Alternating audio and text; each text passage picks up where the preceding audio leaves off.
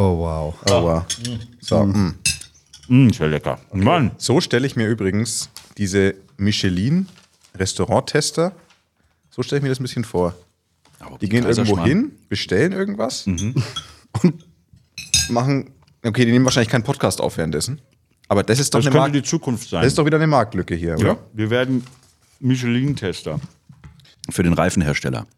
So, können wir noch mal kurz anstoßen, bitte, und dann können wir loslegen. Okay.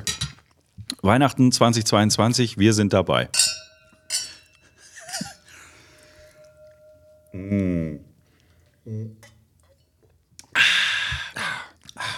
Schmeckt wird immer besser. Uns geht's schon schlecht. Das ist eigentlich für einen Kompott hier. Okay, ich soll das jetzt hier vorlesen, ja? Hm, okay. Ladies and Gentlemen, Mesdames et Messieurs, meine Damen und Herren. Wieder ist Weihnachten, wieder ist Silvester, wieder ist es Zeit für die Tea Time Weihnachtsfeier. Dieses Mal live aus dem Wittelsbacher Golfclub. Die drei Herren, die jetzt gleich hier wieder reinkommen werden und sich wieder die coolsten der Erde fühlen werden, äh, werden nochmal die letzten Monate Revue passieren lassen. Was war im geilsten Sport der Welt so los? Was war in den einzelnen Tea Time der Golf Podcast Folgen so los? Das Ganze aufgeteilt in zwei Folgen. Gleich beginnt die erste und in ein paar Tagen dann die zweite. Und meine Herren, ist das wieder spannend. Ja, also viel Spaß, viel Freude und äh, jetzt geht's los, meine Damen und Herren die Tea Time Weihnachtsfeier aus dem Wittelsbacher Golfclub mit Bernd Ritthammer, Florian Fritsch und Jens Zielinski. Merry Christmas and a Happy New Year. Kann ich jetzt gehen? Danke.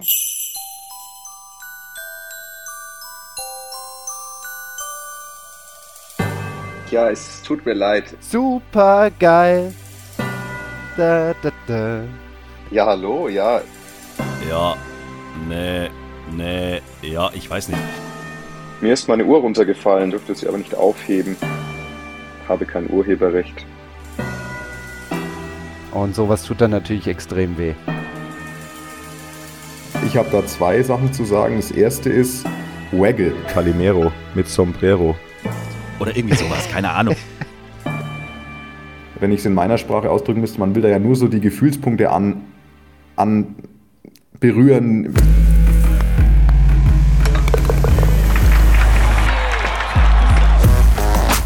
Tea Time, der Golf-Podcast. Mit Jens Zielinski, Florian Fritsch und Bernd Ritthammer. Wir wollen auch in diesem Jahr eure Gefühlspunkte, wie hast du es gerade gesagt? Eure Ge Es ist unglaublich, was man da alles für eine Scheiße erzählt in so einem Jahr. Gefühlspunkte, ja. Wir wollen eure Gefühlspunkte kennenlernen. Die Gefühlspunkte. Herzlich willkommen zur Weihnachtsfolge Nummer 1. Ähm, der kleine Rückblick auf das Jahr 2022, wie ihr gerade im Intro schon mitgekriegt habt.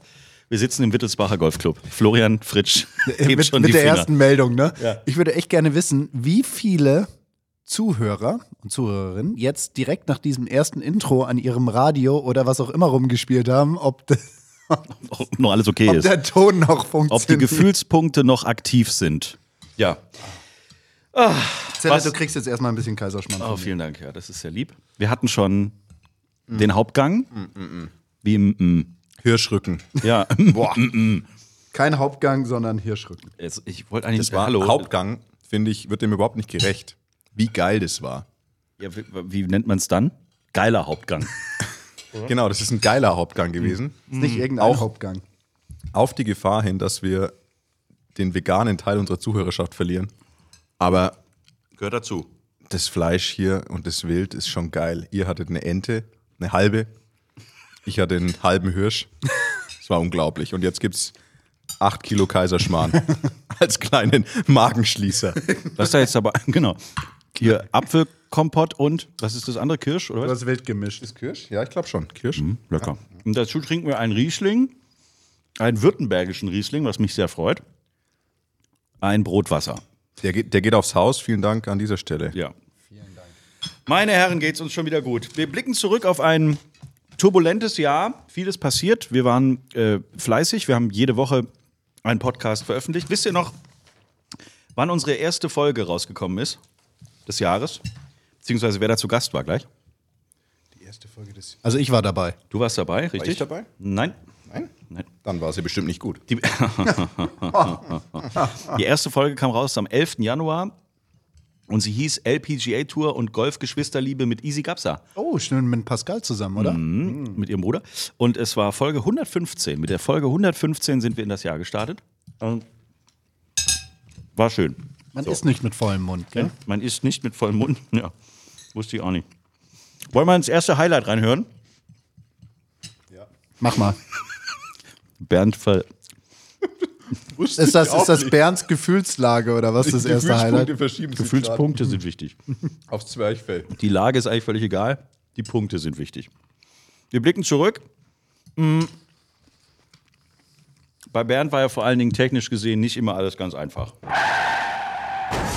Ja, es tut mir leid. Ich bin der Grund, warum heute bisher alles in die Binsen gegangen ist. Und zwar war ich in meinem lieben Keller, in meinem liebsten Keller, der schönste Raum der Welt. Und dann hat das Internet angefangen aufzuhören zu funktionieren. Und das passiert eben seit diesem besagten Blitzeinschlag von vor ein paar Tagen. Tea Time. Okay, man muss dazu sagen, er wollte eigentlich mit uns um 21 Uhr Podcast aufnehmen und Bernd und ich haben dann gesagt, keine gute Idee. Genau, wie du sagst, äh, weil Flo und seine liebe Frau, die Inga, haben nämlich heute zehnjähriges Jubiläum. Und er dachte sich, ja, wir gehen halt schnell romantisch essen und dann bin ich danach beim Podcast. Und dann haben wir doch gesagt, äh, Flo, lass einfach Komm. gut sein. Nimm dir eine Woche frei.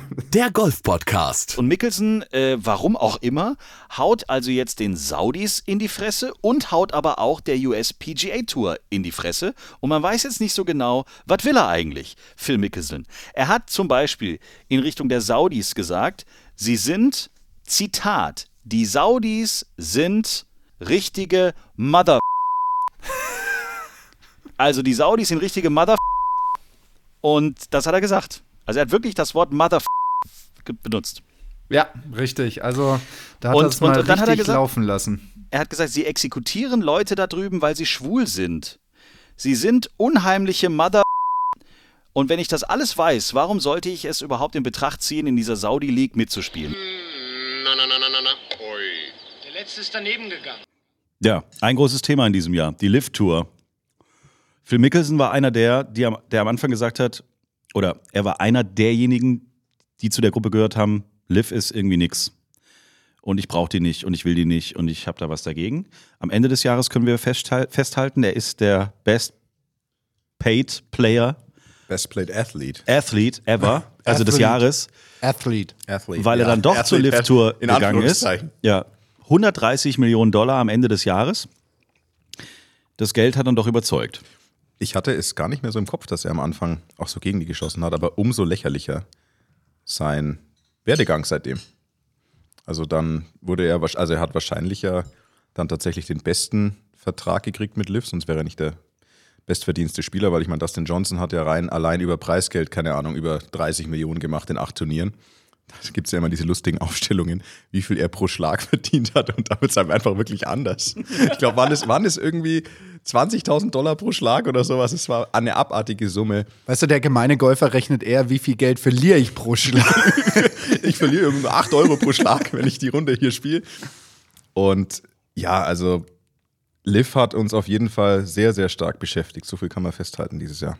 Hat es die Golfwelt wirklich verändert? Am Anfang war ja der Claim immer, äh, wie war das? Was haben die immer gesagt?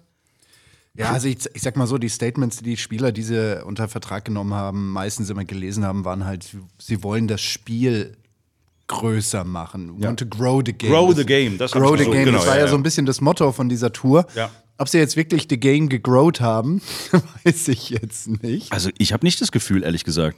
Also es hatte auf jeden Fall große Vorteile jetzt für die Spieler auf beiden, auf den beiden anderen Touren, USPGA Tour sowie European Tour, weil die mussten halt nachziehen. Ne? Also wir haben ja inzwischen die USPGA Tour jetzt schon etwas länger diese, dieses, äh, dieses Mindestsalär für Spieler mit einer vollen Kategorie. Das ist inzwischen auch bei uns angekommen, auf der European Tour oder auf der DP World Tour. Wir haben uns ja darauf geeinigt, dass wir sie einfach weiterhin European Tour nennen. Ja. Und ähm, Gute alte Dame heißt halt weiterhin European Tour, fertig. Und ähm, ich meine, das ist natürlich auch ein riesen Pull-Faktor, muss man sagen. Ne? Also wenn du weißt, okay, ich gehe da raus und spiele und habe auf jeden Fall ein gewisses Mindestmaß an Einkommen, weil ich meine, das haben wir ja auch schon mal besprochen, nur weil ich jetzt eine volle Kategorie habe, heißt es jetzt nicht, dass ich anfangen kann mit, äh, keine Ahnung, drei Lamborghinis, zwei Autos oder zwei Häuser und whatever, sondern es kann auch mal sein, dass ich durchs Jahr gehe und eigentlich mit einem Minus rausgehe. So, und das ist jetzt eigentlich nahezu nicht mehr möglich. Also würdest du sagen, am Ende des Jahres müssen wir versöhnlich sagen, danke, Liv? Boah, das tut mir, also das. Schwierig. das Die ist Frage muss ich jetzt stellen, es Ja, mir leid. natürlich musstest du das. Und die, die, die Antwort, die fällt mir extrem schwer. Ich würde mal sagen, utilitaristisch. Oh, wow. Hoppla, wenn du Das an der das Wort. Weihnachtsfeier dieses Wort noch so fehlerfrei, da musst du Wein nachschenken, komm. Das gibt's ja nicht. hier, Das, zum warte, Wohl, ne? Moment, Moment zum Wohl, ja. Ja, hier, komm. Und dann probier's nochmal, Flo. Ich habe das Wort nicht mal verstanden. Ich hab's noch nie gehört. Also, ähm. Oh, Utilito, to, Ah ja, jetzt sind wir. Jetzt wird's. Utilitus. Das ist Also- also, im Ohr, wenn man so eine Krankheit hat, ne? wenn man das jetzt aus diesem, aus diesem Utili-Ding da betrachtet, dann muss man sagen, dass es tatsächlich vielen was sehr Gutes getan hat. Ne? Wir hatten vor ein paar Wochen auch nochmal drüber gesprochen, Bernd. Ähm, dass es natürlich dann auch eine Motivation ist für diejenigen, die dann vielleicht mal auch aus Geldgründen aufgehört haben. Jetzt nicht, dass es jetzt, sag ich mal, direkt uns betrifft, aber es gibt, ist natürlich ein Faktor, wo viele dann sagen werden, und es wird auch die, die, die Q-School wieder attraktiv machen, dass viele da reingehen werden und sagen werden, hey cool, dann probiere ich es halt. Ja. ja. Und wenn es funktioniert, habe ich auf jeden Fall schon mal 150.000 US-Dollar sicher, neben den ganzen Ja. Paralleleinkommen, die man da hat. Ich denke auch, dass, wie, wie Flo auch schon sagt, also das hat auf jeden Fall Schwung reingebracht in die sehr rigide Tourenwelt. Also ich meine, die USPGA Tour und die European Tour, neben der Asian Tour auch, gibt es schon sehr, sehr lange in, dem, in der Form. Natürlich ähm, European Tour mit einem neuen Hauptsponsor seit, seit ein paar Jahren oder seit, seit zwei Jahren, seit einem Jahr. Aber genau, sie haben einfach gemerkt, sie müssen ihre Touren attraktiver gestalten, weil da kommt auf einmal dieser, dieser neue Player aus Saudi-Arabien, der mit Geld um sich schmeißt und Spieler, das, Spieler finden das natürlich attraktiv. Und ich Ja. meine, die haben jetzt ja auch angefangen, wirklich bei den, das ging jetzt, ist jetzt ja schon weit darüber, hinaus, dass sie einfach nur etablierte große Namen kaufen, sondern ich meine, da gab es doch jetzt den Fall, dass dieser eine College-Spieler gewonnen hat. Das heißt also, da geht es jetzt auch los, dass, dass sie quasi verpflichten, also dass sie quasi Spitzenamateure schon verpflichten oder Jungpros, die fairerweise auch natürlich nie was anderes kennengelernt haben. Die haben nie auf der PGA Tour oder European Tour oder Asian Tour gespielt und haben da deswegen natürlich auch noch keine, ich sag mal so, keine Verbindung dazu. Und solchen Spielern, ich meine, wenn du sagst, also hier, spiel, mit, spiel für uns mit, du kriegst irgendwie so und so viel dafür, garantiertes Geld, finanziell musst du nie wieder Sorgen machen, wenn du vernünftig spielst, dann muss man, glaube ich, verstehen, dass die Spieler dann da zusagen. Also auf jeden Fall hat sich inzwischen die, ähm, sag ich mal, Auseinandersetzung insofern geändert, dass es jetzt nicht mehr darum geht, ähm, die Lift-Tour irgendwie außen vor zu halten und irgendwie zu hoffen, dass sich das irgendwie mit der Zeit gibt, sondern die Töne, die wir jetzt in jüngster Zeit hören, ist ja mehr so, okay, der Greg, der muss jetzt auf jeden Fall gehen und dann können Gespräche stattfinden. Also man hat sich anscheinend inzwischen mit der Idee angefreundet, okay, Gespräche werden stattfinden müssen. Liv wird nicht weggehen, die werden immer da sein. Und jetzt müssen wir irgendwie es hinkriegen, dieses Miteinander auf dieser Welt ähm, so zu regeln, dass jeder einigermaßen happy ist. Aber du musst eben die Personen, die das Feuer schüren, also und Greg Norman ist halt die Person auf Livs Seite. Ich meine, sicherlich ist Jay Monahan auch nicht ganz, äh, ganz unschuldig an dem richtigen Krieg, der ausgebrochen ist, aber Greg Norman ist ja eben auch, scheint ja auf so einer persönlichen Vendetta zu sein. Und es gibt jetzt eben, Tiger hat es erst vor kurzem gesagt und Rory, glaube ich, auch schon, dass we- wenn da, wenn da Gespräche für eine Koexistenz, eine friedliche Koexistenz sein sollen, dann haben sie zumindest gesagt, dann muss Greg eigentlich gehen. Mal schauen, was passiert. Wir werden es auch gespannt. beobachten im Jahr 2023. Wir haben äh, dieses Jahr auch den ein oder anderen Gast gehabt. Wir werden später auch noch viele andere Kolleginnen und Kollegen von euch äh, hören, die dieses Jahr bei uns zu Gast waren. Aber wir hatten zum Beispiel auch Gäste, die uns äh, auch viel beigebracht haben. Also zum Beispiel habe ich unheimlich viel gelernt in der Folge, als Sebastian Stock von Ping mal bei uns zu Gast war.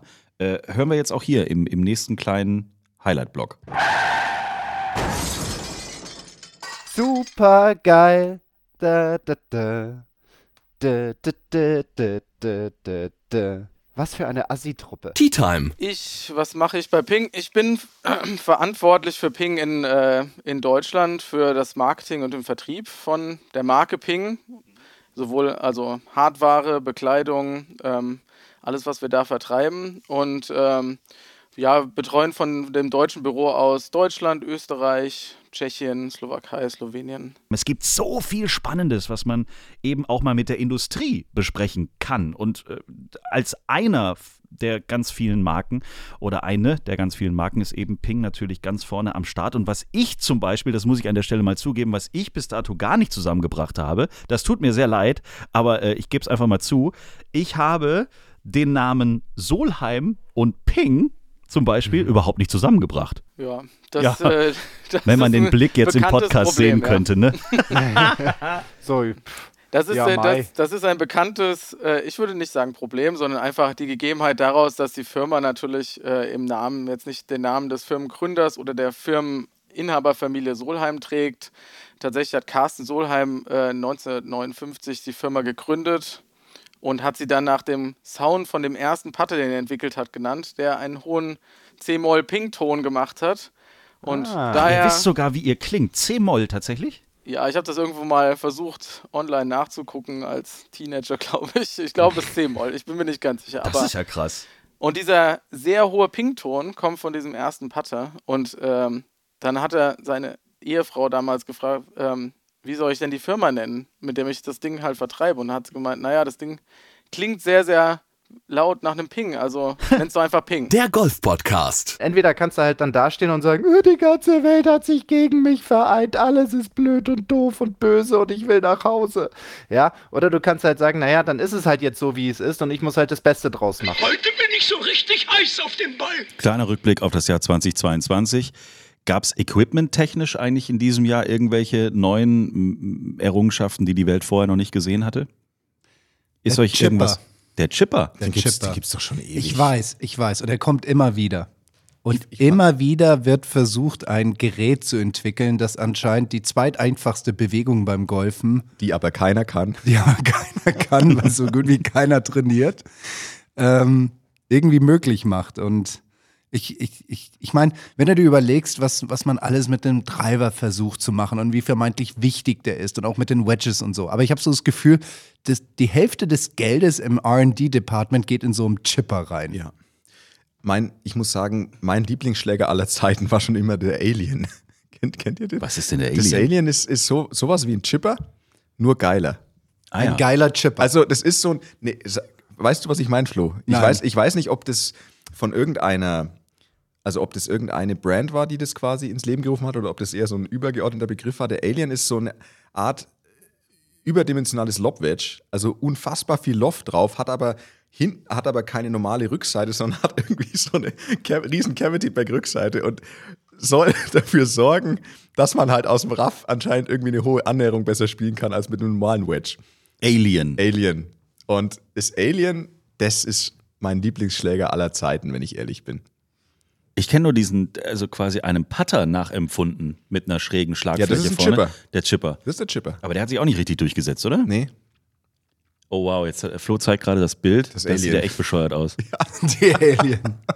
Oh Gott, Das ist ja das ganze eine Sohle. Back voll, wenn du den da reinstellst. Also ich glaube, mit dem, mit der Sohle ist es nahezu unmöglich, einen Fetten im Bunker zu machen. Aber weißt du, was geil, wäre, wenn du irgendwie so ein Major spielst und den Alien im Back hast? Das wäre doch richtig gut. Aber es wäre erlaubt.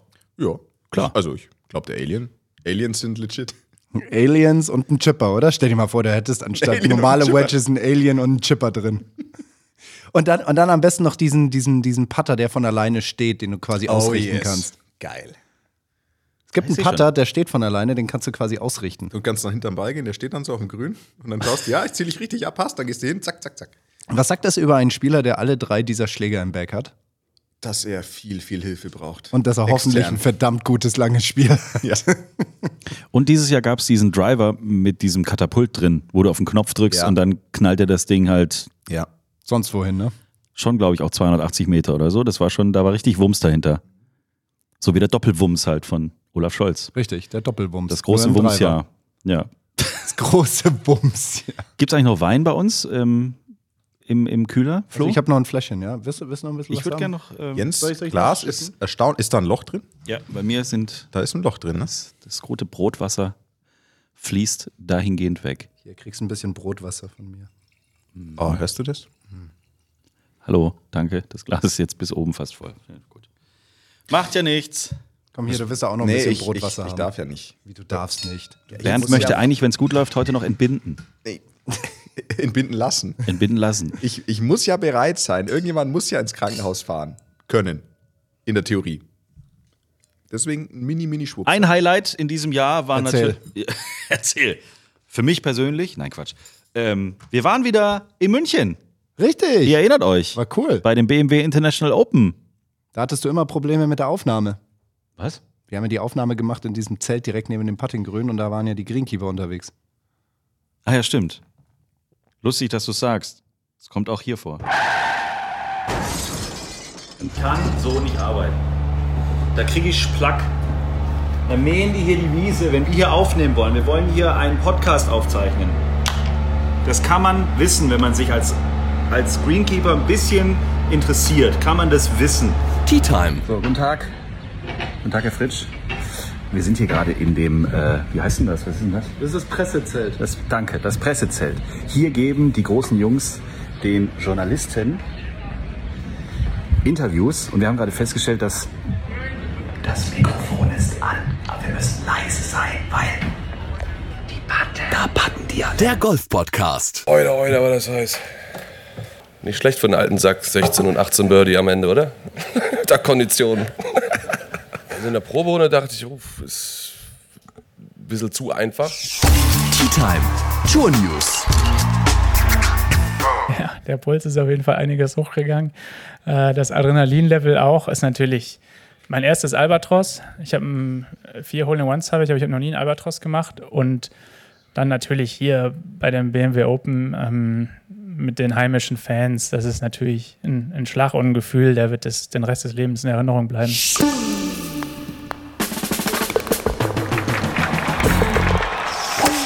Kümmere mich um die Driving Range, ich kümmere mich um die Caddies. Das war's eigentlich. Genug zu tun für eineinhalb Wochen.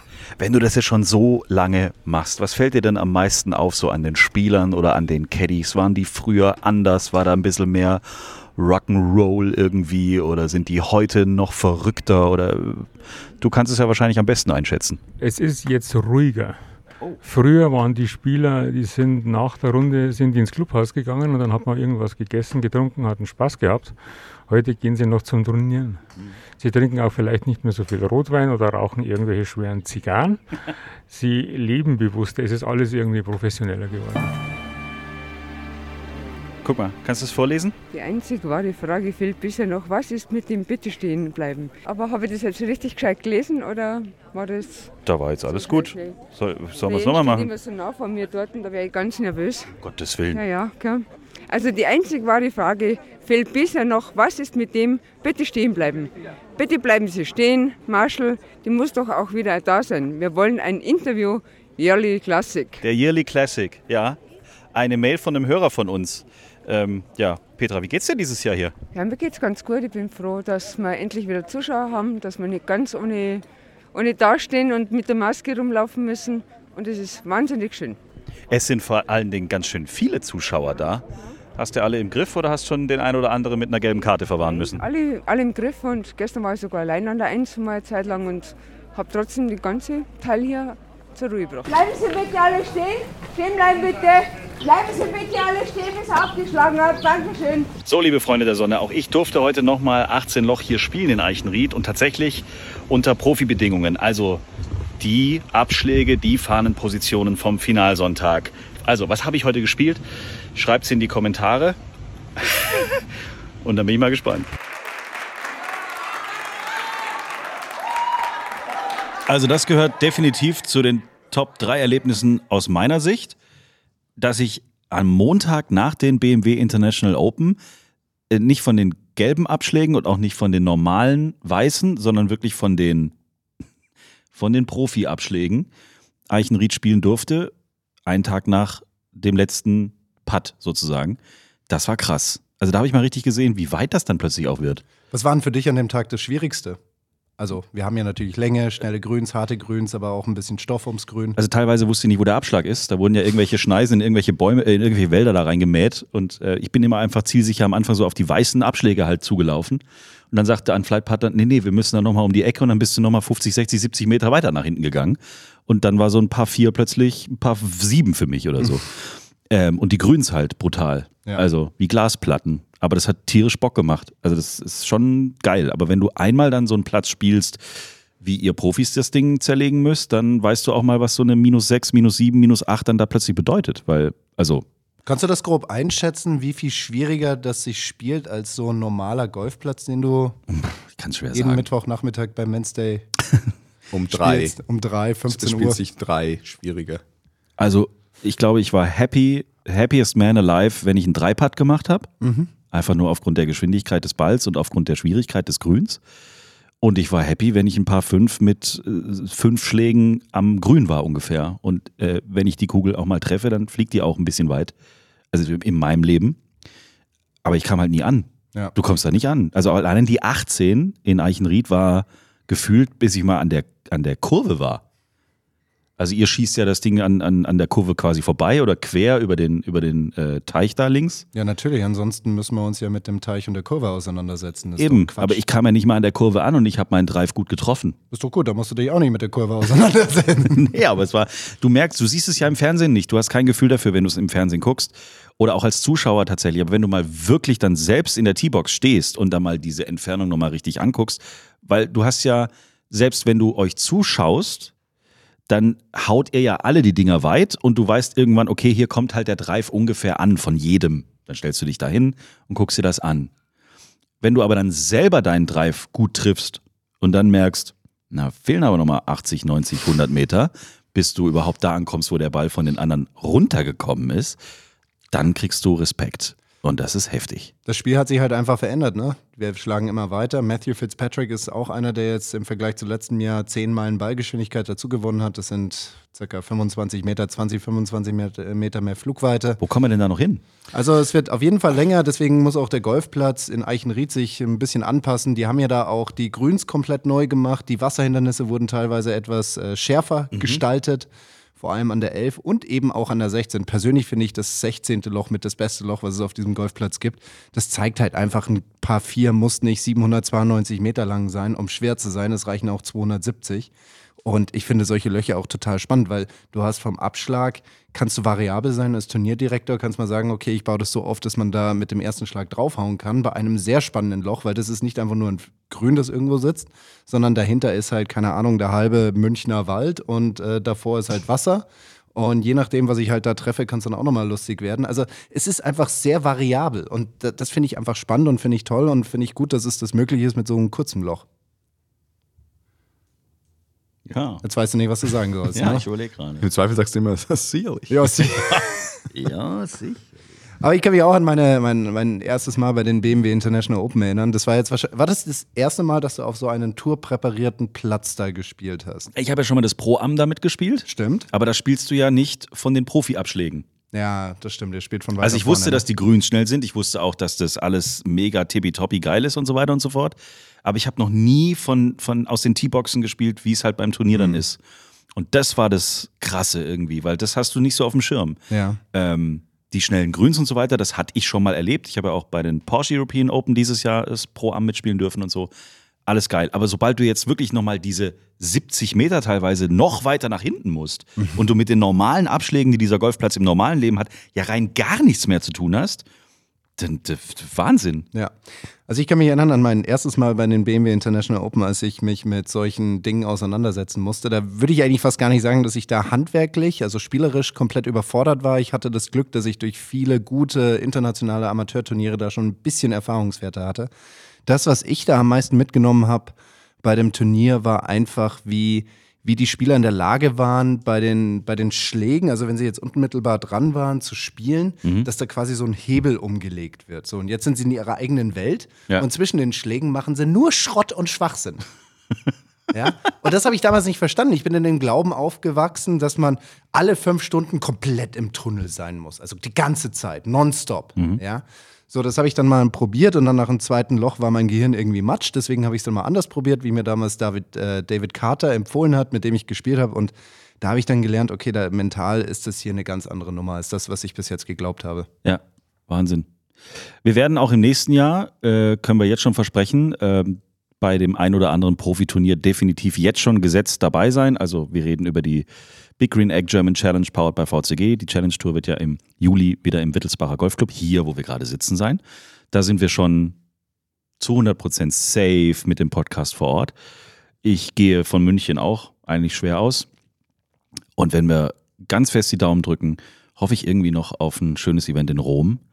Mm. Das war da. Das ist zufällig im, im September? Es ist zufällig im Oktober. September. Ist Im September? Im Oktober? Ist immer Ende September. Naja, auf jeden Fall Rom. So. Das ist immer Oktoberfest. Also zum oder wir gehen Zum Oktober- Oktoberfest. wir gehen aufs Oktoberfest, in Rom. genau, Das ist in Rom. richtig, genau. Italienisches Wo- Ryder Cup Italienisches Wochenende am Oktoberfest. Na, wie geil wäre das eigentlich, wenn wir so ein kleines Podcast-Studio, ich meine, das wäre geil, äh, in Rom hätten. Das, das ist mein Traum. Das wäre. Achso, ich dachte jetzt auf der Wiesen. Okay. Oder Genau. auf der Wiesen. Das können wir auch Liebe- machen. liebe oh, das ist auch eine European schöne Tour. Idee. Finde ich auch. Genau. Liebe European Tour, liebe Ryder Cup Limited, lieber Keith Pelly und was weiß ich nicht. Lieber alle. Luke Donald, Lieber komm, machen Luke doch direkt. Donald. Es wäre cool, wenn wir da so ein Podcast-Studio. Ni- nicht lieber Henrik Stenson. Nein, nicht der. Nee. Nicht der. Der No. andere. Der Vielleicht so ein Podcast-Studio im Team Room, Team Locker Room. Gott, das geil. Das wäre geil. Ich würde auf jeden Fall Dodo wieder im Tischtennis platt machen. Du hast doch eigentlich die besten Connections hier zum, oder ihr beide eigentlich zum Vizekapitän. Ja. Kann man, kann man jetzt hier mal schnell eine WhatsApp schicken? Herr Dodo Molinari, Eduardo Molinari, Vizekapitän von Luke Donald. Genau, jetzt ähm, vor allem auch mit, äh, Gott, wie heißt er nochmal? Der Belgier. Äh, Nicolas Kolsters. Nicolas Genau, jetzt auch einer der Vizekapitäne. Sehr geil. Auch Großartig. jemanden, mit dem Schon wir ein paar Runden gedreht ja, haben. Ist schon eine gute Truppe, auf jeden Fall. Also, wir gucken, dass wir das irgendwie klar machen und dann sind wir nächstes Jahr in Bella Italia in Rom. In Roma. Und äh, ich habe mir natürlich Gedanken gemacht äh, für heute Abend auch, wie das passen könnte, wie wir einen Spannungsbogenende. Moment. Warte. Spannung. Ich dachte, jetzt kommt. müssen Äh, wir schon wieder anstoßen. ne, ich dachte, da wird jetzt die Überleitung gemacht in die Richtung Wein. Nein? Ja, ein bisschen. Aber ich glaube, in Bella Italia wird es eher was Rotes geben, oder? Ja, warte mal. Ich, äh, Okay, ich ist, warte. Ist, ja, Warte. ist ja jetzt eine Überleitung. Ich muss kurz weg. Also ich muss kurz den Kopfhörer Aber du kommst wieder, oder? Komm wieder. Tschüss. Ja, Wollen wir- Bernd, über was wir reden wir jetzt? Ah ja, er, er sucht was. Aha. Ich habe passenderweise, habe ich gedacht. Ne? Ah. Es ist ja Weihnachten, ne? Wisst ihr Bescheid? Oh, und das war doch was Gläsernes in dieser Tüte. Ich habe gedacht. Als Hinweis, als Gedächtnisstütze, als Vorbereitung, weil Rom ist natürlich geil, weil Rom, also wenn wir jetzt über große Sachen nachdenken, wie, keine Ahnung, Dubai, Abu Dhabi und so weiter, dann muss ja Herr Fritsch immer mit dem Ruderboot. Ja, ja, das ist ein Problem. Oder Dauert. Panzer. Aber Rom wäre möglich. Rom können wir Das ist machen. möglich. Und deswegen habe ich als Weihnachtsgeschenke für euch beide, habe ich gedacht, Ah. machen wir ein bisschen auf Italiano. Ne? Oh, wow. So. Machen wir, machen wir italienische Abend, kann man ein bisschen was kochen zusammen. Und das Geilste wäre, wenn wir das in Rom kochen. Das stimmt. Oh, das wäre geil. Okay, das heißt, ich darf das kurz- bis dahin ich nicht. erzählen. Ja, erzähl Jens mal. hat uns gerade beiden ein Weihnachtsgeschenk überreicht. Da fällt mir ein, ich habe meins zu Hause vergessen. Das habe ich, früher- hab ich früher auch mal aber gesagt. das nur am Rande. Auf jeden Fall ist hier, es ist hier so ein Fresspaket mit Olivenöl, Nudeln, da statt aus nach einem Wein Ja. und einer Sugo al Basilico. Sie. Das ist echt super. Und, und, und, und, und die Idee wäre, dass wir tatsächlich jetzt vielleicht hinkriegen, dass wir dann in Italien, in Rom, vielleicht sind wir ja nicht mal in einem Hotel, sondern vielleicht haben wir auch einfach so eine, Eine Bude ist doch viel geiler. irgend so eine, eine Butze. Eine Butze. irgend so eine Villa auf dem Golfplatz, Golf de Rom irgendwie. Und, und da verköstigen wir uns natürlich selber. Abends kommt dann Luke Donald noch schnell auf den Drink vorbei. So stelle ich mir das eigentlich vor. Ja. Und erzählt uns als erstes die Aufstellung für den nächsten Tag. So sieht's aus. Und Aber dann, aber, aber nicht verraten kommt dann immer noch. genau, richtig. Confidential. High confidential. So, so wie die E-Mails von der Tour, Ja. ne? Highly confidential und fünf Minuten später wird der offiziell. Ja, genau. Geht's offiziell raus. Du kriegst die E-Mail um 11.01 Uhr und um 11.30 Uhr wird es erst offiziell announced. Du darfst nichts sagen in den 29 Minuten. Genau. Alle haben dich gehalten, da kann man dann, äh, kann man dann stolz sein. Nee, aber ähm, das wäre schön, wenn wir das nächstes Jahr, ist ja nicht mehr so lang, wir sind fleißig am Organisieren, aber Rom wäre noch so eine, das wäre die Ausbaustufe für alles, was wir bis jetzt mit diesem Podcast erlebt haben. Das ist richtig. Das, das. Schlimme ist viel mehr, als das geht dann auch nicht mehr. Nee, Liv vielleicht dann noch. Ja, stimmt. Wer weiß, wo das hingeht. Da könnte ich ja fast jetzt die böse Frage stellen. Was ist, wenn Liv uns mal ansprechen würde? Oh. Das, ähm, das vertagen wir auf, auf die Zukunft. Du meinst, ich ob wir drüber nachdenken müssen, dass es dann einfach kein Rehrücken und kein Kaiserschmarrn mehr gibt, sondern gleich Kaviar und Champagner und den ganzen Quatsch? Korrekt. Aber weißt du was, da Ah, ich zitiere ich, weiß ganz nicht. gern, was aus einer meiner Lieblingsserien, How I Met Your Mother. Oh, Lass einfach ein melancholisches Nee, nee, nee, nee. How I Met Your Mother. Lass- die Fernsehfrau, ich war verliebt. Robin, lass Zukunftsflo, Zukunftsjens und Zukunftsberns drüber, drüber diskutieren, was wir mit einem, mit einem Liv-Angebot machen. Okay, okay. Also, wenn Liv mich anruft und es ist Robin Chawatzki oder wie der heißt, Robin, Robin Schabatzky. Chabatzki, Dann bist du dann dabei. bin ich sicher dabei. ich hoffe, äh, wenn er will, Barney wäre geil, er dabei Barney wäre auch cool. Ja. Ja, Keine das Ahnung, ich glaube, also wenn wir es schaffen würden, also wenn wir die Erlaubnis bekommen, dass wir frei von der Leber weg dann sprechen dürfen, was ich nicht glaube. Nee, ich glaube, wir machen es nicht. Wir haben mittlerweile so viel Liebe erfahren von der guten Seite der Macht. Man muss auch mal, ja, ich meine, wir haben, was soll man sagen, wir haben ja eine, wir haben ja schon eine gewisse Tendenz, was Liv angeht. Und Man könnte, wenn man uns äh, hört, könnte man, könnte man meinen, dass wir, man meinen, dass wir, wir sind nicht ganz neutral. also ich persönlich muss sagen, ich habe von, also ich war von, als das Ganze losging, war ich extrem anti Liv, das kann man schon so sagen. Ich bin immer noch nicht happy mit der Aktion. Ich kann inzwischen aber. Aber in drei Wochen wärst du ready. In drei Wochen bin ich ready.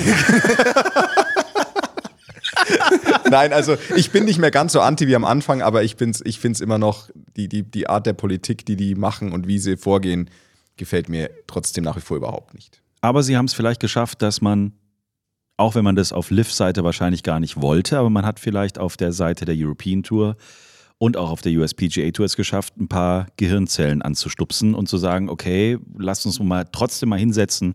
Was können wir denn verändern, damit wir da mithalten können? Auch wenn man nicht mithalten kann, kohletechnisch, das ist klar. Aber zumindest hat man sich mal überlegt, was können wir ändern. Und ich glaube, das ist, das kann man dann der Liv auch mal positiv auslegen. Apropos, was wir noch gar nicht in diesem Podcast besprochen haben, was ich aber höchst spannend finde, und vielleicht kommt er ja nochmal zu uns, dein ehemaliger Caddy, Ja. René. Smörrebröt. Haben wir das noch nicht besprochen? Nee, wir haben es im Podcast noch nicht besprochen. Ähm, er war bei uns zu Gast, als ihr zwei noch on Tour wart. Sie. Und jetzt ist er bei den Livs als Caddy am Start. Das wäre natürlich mal spannend. Das stimmt, ja. Also ich kenne ich kenn ein paar Geschichten schon. Also er ist äh, zur Erklärung, René hat äh, das Bag von Shiwan Kim übernommen. Wer ich- kennt ihn nicht? Wen kennt Shiwan Kim, wer kennt ihn? Also die äh, Golfer kennen, die aktiven Spieler kennen ihn schon, weil er ist echt ein guter Typ. Also Amerikaner, aber eigentlich, also südkoreanischer Amerikaner, der überall auf der Welt schon gespielt hat, also Asian Tour, Europa, Amerika und ähm, hat jetzt, weil er extrem erfolgreich auf der Asian Tour gespielt hat, und war da über eine, jetzt glaube ich nicht mehr, aber er war da über eine Zeit lang die Nummer eins in der Rangliste und da wieder, darüber gab es wiederum eine Einladung oder einen Spot für die Lift-Turniere, von denen er jetzt inzwischen schon einige gespielt hat. Okay. Mm, Ich hab's, ich verfolge die Ergebnisse dort nicht wirklich, nicht immer wahnsinnig erfolgreich, aber das ist ja da sekundär, ist ja das ist völlig ja wurscht. egal. Auf jeden Fall hat René dann irgendwann ähm, von ihm das Angebot bekommen, ob er nicht mit ihm mitmachen will. Und wie wir es ähm, vorhin, glaube ich, schon mal erwähnt haben, also wenn du als Caddy dieses Angebot kriegst, dann das kann man einfach nicht ausschlagen, weil das ist so viel mehr sicheres Geld. Also weißt du, was jetzt an Fixum oder so weiter Ich weiß es weißt nicht genau, irgendwas? aber ich sag mal so, wenn ich jetzt davon ausgehe, dass die Bedingungen so sind, wie sie es auch auf einer Tour wie der European Tour wären, da ist der Standard, dass du, du kriegst ein Fixum pro Woche. Ja. Das sind irgendwo 11, 1200 Euro in der, pro Turnierwoche, die du gezahlt kriegst vom Spieler, plus 7% des Preisgeldes, außer du gewinnst, dann kriegt er 10% der Caddy. Das heißt, im Schnitt sagen wir mal 7%. Das ist schon der gängige Standard aktuell auf den Touren. Das Mhm. Fixum kann bei etablierten Spielern natürlich auch höher sein, 14, 15, 1600, aber egal. Wenn man jetzt davon ausgeht, dass das da genauso ist, ich könnte mir vorstellen, dass tatsächlich das Fixum wegfällt, weil ja auch die Caddies dort vor Ort alles gezahlt kriegen. Also sie kriegen, soweit ich weiß, eine, die Flüge, ich weiß nicht, komplett gezahlt oder ob es eine Pauschale ist, auf jeden Fall. Es wird mehr oder weniger alles übernommen. Das Hotel wird über, die Kosten werden übernommen. Das ganze Essen und Getränke innerhalb des Hotelkomplexes ist alles umsonst für jeden, der da wohnt. Also das, was ja eigentlich in der ursprünglichen Fassung, wie du es immer erzählt hast und auch René erzählt hat, eigentlich ein großes Problem war. Ganz klar. Ich meine, vor, vor, allem, vor allem die Caddies äh, mussten wirklich so günstig wie möglich reisen und essen und sich arrangieren. Das war schon kein luxuriöses Leben, so kann man es sagen. Also da ging es wirklich um, wir, wir buchen uns eine ja, Butze, eine Butze, wir pennen da zu viert oder zu fünft, äh, sodass die Unterkunft, wenn möglich, nicht mehr als 150 Euro die Woche kostet pro Person. Man kocht alles selber, man isst, äh, man, man nimmt den allerbilligsten Flug und wenn es dann vier Stops sind, sind es halt vier Stops bis zum Ziel. Deswegen ist das war schon reisetechnisch ein harter Job für die, wenn da am Ende ein bisschen was hängen bleiben soll. Außer du hast halt eben das Glück und erwischt einen sehr, sehr guten Spieler. Und das ist neben den Skills, die du als Caddy haben musst und vielleicht auch, ja, also ein guter Caddy wird sich wahrscheinlich auch durchsetzen, aber es muss schon auch viel, du brauchst auch viel Glück als Caddy. Du musst die richtigen Leute kennen. Es gibt auch so Geschichten, dass äh, es gibt ja viele große Managementfirmen, die dann wiederum die großen Spieler unter Vertrag haben. Und wenn du halt bei diesen Managementfirmen als Caddy nicht auftauchst als Name oder halt nicht gern gesehen bist, dann wirst du niemals einen dieser Spieler bekommen, weil Mhm. da die Managementfirmen ganz, ganz viel mitreden. Und deswegen muss ich sagen, für ihn, es freut mich sehr, weil er hat, äh, er hat viel gestruggelt, immer wieder Spieler gehabt, die dann keine gute Saison gespielt haben. Ich habe ja auch nicht brillant gespielt, als, ich bei, als er bei mir war. Also hatte meine Highlights, aber habe jetzt auch nicht Millionen verdient. Und deswegen, dass er jetzt da dieses, diesen Job gekriegt hat dann auf der Lift-Tour, ist für ihn ein Segen. Und ich meine, wenn wir jetzt, wenn wir jetzt wieder vom Finanziellen ausgehen, nehmen wir mal an, ich müß, müsste jetzt nachschauen, nehmen wir mal an, der, der Shiwan hat, ich meine, du machst ja mindestens eine Million Preisgeld. Nehmen wir mal an, der hat zwei Millionen Preisgeld gemacht, einfach mal so angenommen, davon sieben Prozent. Ohne dass er irgendwelche Ausgaben hat für Flüge oder Hotels. Und dann kannst du auf einmal sagen, oh, das ist aber ganz nett. Dann wird spannend. Ja, klar. Vor allem, wenn du das gegenüberstellst zu dem, was er normalerweise da verdienen würde, wo er halt eigentlich im Moment die letzten Jahre zu Hause war, nämlich der European Tour. Okay. Also dann ist die Lift-Tour für mich jetzt sympathisch, was die Caddies angeht. Für da liebe ich die gut. Lift-Tour. Für Caddies ist es gut. Ja, Ja. Absolut. Für Spieler ist auch gut. Ja, ja, klar, aber, aber, aber rein, rein finanziell. wie viele Menschen jetzt gerade überlegen, könnte ich vielleicht Caddy werden auf der Lift-Tour? Weil du wirst leichter Caddy als Spieler. Würde ich Würde mal so behaupten. Das, das, also du kannst, du kannst sofort Caddy sein. Ich war schon mal sofort Ja, ich Caddy. weiß. Ich, ich, ich bin. Das ging ziemlich schnell, ne? Ja. Nee, es, das war typisch Fritsch. Du hast erstmal geschrieben, ey, ich habe die Anfrage bekommen, ob ich Bock hätte, in Hamburg zu spielen. Dann habe ich beglückwünscht und mich gefreut und tierisch und dann hast du geschrieben, und du bist mein Caddy. Dann war es klar. Und dann saßen wir schon im BMW Richtung Hamburg. Herrlich. Aber das ist jetzt nicht mehr in den Highlights 2022 Thema, weil das war schon davor. Richtig. So. In der nächsten Folge sprechen wir über die Highlights 2022 äh, weiter in der zweiten Folge unserer Weihnachtsshow hier.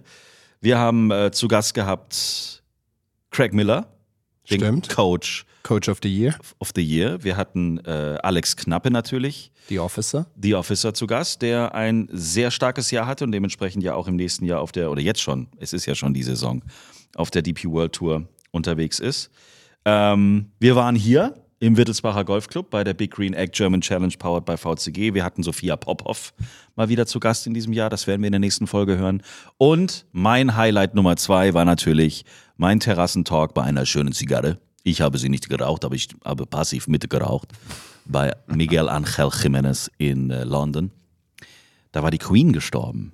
Ja. Und deswegen ist äh, der erste Tag ins Wasser gefallen. Und das war wiederum aber auch mein Glück, weil dann konnte ich mit ihm auf der Terrasse tatsächlich im, im, im Hotel äh, mal quatschen. Ich gebe es an der Stelle gerne nochmal zu. 90 Prozent habe ich nicht verstanden in dem Moment, als wir miteinander gesprochen haben. Aber die Technik macht es ja möglich. Man kann Sachen langsamer abspielen oder sich nochmal anhören. Und tatsächlich auch beim Zusammenproduzieren der Best-Ofs für heute habe ich das ein oder andere erst wieder verstanden, Jetzt verstanden, was er mir damals alles erzählt hat. Das hört ihr in einer Woche, meine sehr verehrten Damen und Herren, in Teil 2 unserer Weihnachtsgeschichte hier aus dem Wittelsbacher Golfclub. Aber natürlich wollen wir diese erste Christmas-Folge auch nicht beenden ohne ein Hammergag der Weihnachtszeit. Der Woche. Der Woche. Der wöchentlichen Weihnachten. Gibt's denn einen? Sag mal. Es, es gibt einen und der ist sogar ziemlich gut. Willst du den ich. mit der Mickey Maus Stimme erzählen? Ich weiß nicht. Ich bin, mir, ich bin mir nicht sicher, aber ich mach das mal. Warum haben Fische Schuppen? Ah, warum? Damit sie ihre Fahrräder unterstellen können. ah, den muss ich erstmal verarbeiten. Bis nächste Woche. Tschüss. Tschüss. Schreibt uns, liked uns. t-time.golf